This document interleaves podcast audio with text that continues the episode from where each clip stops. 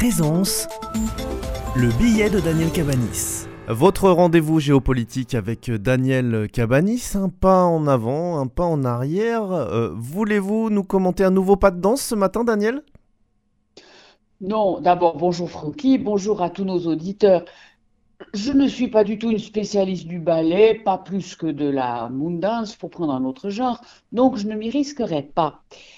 En revanche, ce qui se passe aujourd'hui dans la guerre d'Ukraine illustre, me semble-t-il, ces chorégraphies compliquées des princes qui nous gouvernent. S'agissant des responsabilités du conflit, la majorité des États occidentaux l'a fait peser entièrement sur la Russie. Bon, il y a bien quelques réserves chez Orban, mais c'est classique, et plus particulièrement sur son président Vladimir Poutine. Des voix minoritaires, sans pour autant pleinement justifier la guerre, hors Europe, font entendre que l'Occident a joué un jeu ambigu, que Poutine, en quelque sorte l'écorché du déclin russe, ne pouvait que mal prendre, ce qui n'est pas encore légitimé ses choix, mais permet de semer la zizanie et il s'y emploie. Pour ne pas déclencher des reproches supplémentaires, le camp occidental a opté d'abord pour des sanctions économiques plus ou moins efficaces, suivies d'une aide matérielle mais sans engagement personnel. Vous le déplorez, Daniel?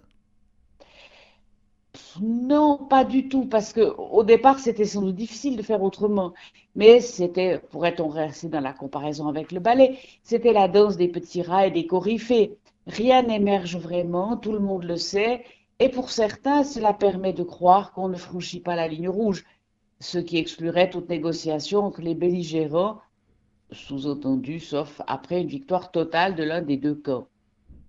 Le président américain interdisait la livraison d'avions de combat à l'Ukraine, la question de la formation des pilotes ukrainiens étant au cœur du dilemme, car on glisse de l'assistance vers la participation. En tout cas, on pourrait l'interpréter comme ça, ce que le maître du Kremlin joue avec une habileté démoniaque.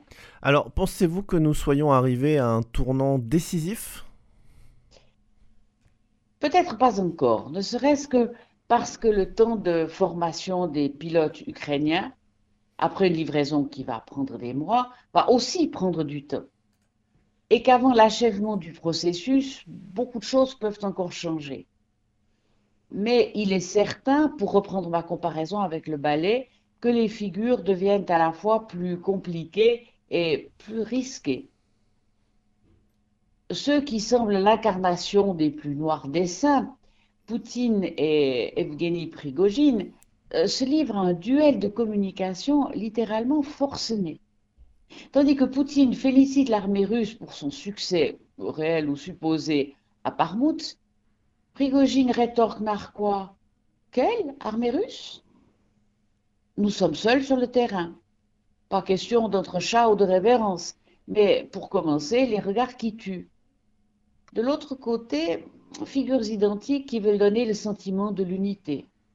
Les étoiles constituant un groupe unique, avec assaut de révérence et de courbette, avec la certitude autoproclamée d'incarner le bien. Si la réalité n'était pas si tragique, il y aurait de quoi sourire de voir ces valses de représentation. En fait, le ballet n'est guère réglé car que la danse soit classique ou non, elle répond toujours à des codes très précis. On a cru que la disparition des guerres en Europe serait le triomphe du droit international, avec une application naturelle des figures prévues sur le papier. Mais rien de tel ne semble se profiler. La question est de savoir quels seront les nouveaux maîtres de la danse. Et pour l'instant, l'avenir n'est guère riant.